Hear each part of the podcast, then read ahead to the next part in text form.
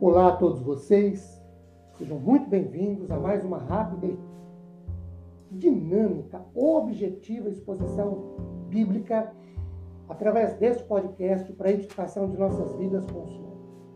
Meu nome é Ricardo Bresciani, eu sou pastor da Igreja Presbiteriana Filadélfia de Araraquara, situada na Avenida Doutor Leite de Moraes, 521, na Vila Xavier.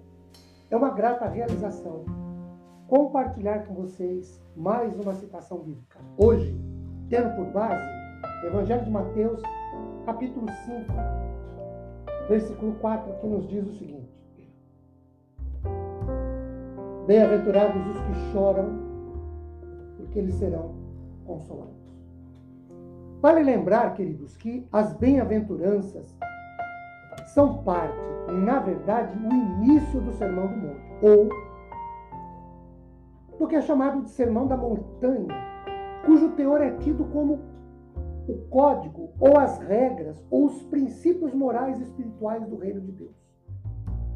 Vale lembrar também que poderemos dizer mais ou menos o seguinte sobre as bem-aventuranças: façam isso, sejam assim, comportem-se desta maneira, e vocês desfrutarão desta ou daquela promessa.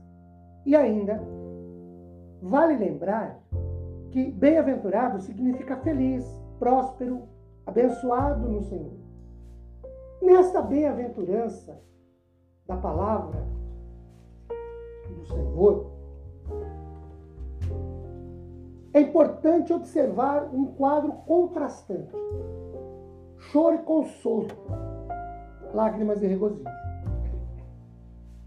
O choro aqui, primeiro, não é de alegria, nem de júbilo, nem de satisfação ou de reconhecimento por favor recebido, ou choro de gratidão. Também não é uma expressão de tristeza pessoal por conta de uma perda pessoal. Este choro é de tristeza como um profundo sentimento pelo erro. É um choro por causa do pecado, por causa da miséria provocada pelo pecado à luz do caráter que deve ter o cidadão do reino de Deus. É um choro, queridos, de tristeza, devido à necessidade de arrependimento. O consolo é a consequência de um arrependimento real. De um lado, temos os que choram por causa da miséria que o pecado provocou, e de outra, o alívio, a alegria, o consolo que o arrependimento produz. Existem pelo menos três ricas promessas que nos são reservadas pela palavra de Deus quanto ao choro pelo pecado seguido de arrependimento. A primeira dessas promessas está em Isaías capítulo 61, versículos 1, 2 e 3. O Senhor se manifestou para esse fim a favor do homem. Essa promessa está repetida em Lucas capítulo 4, versos 17 e 18.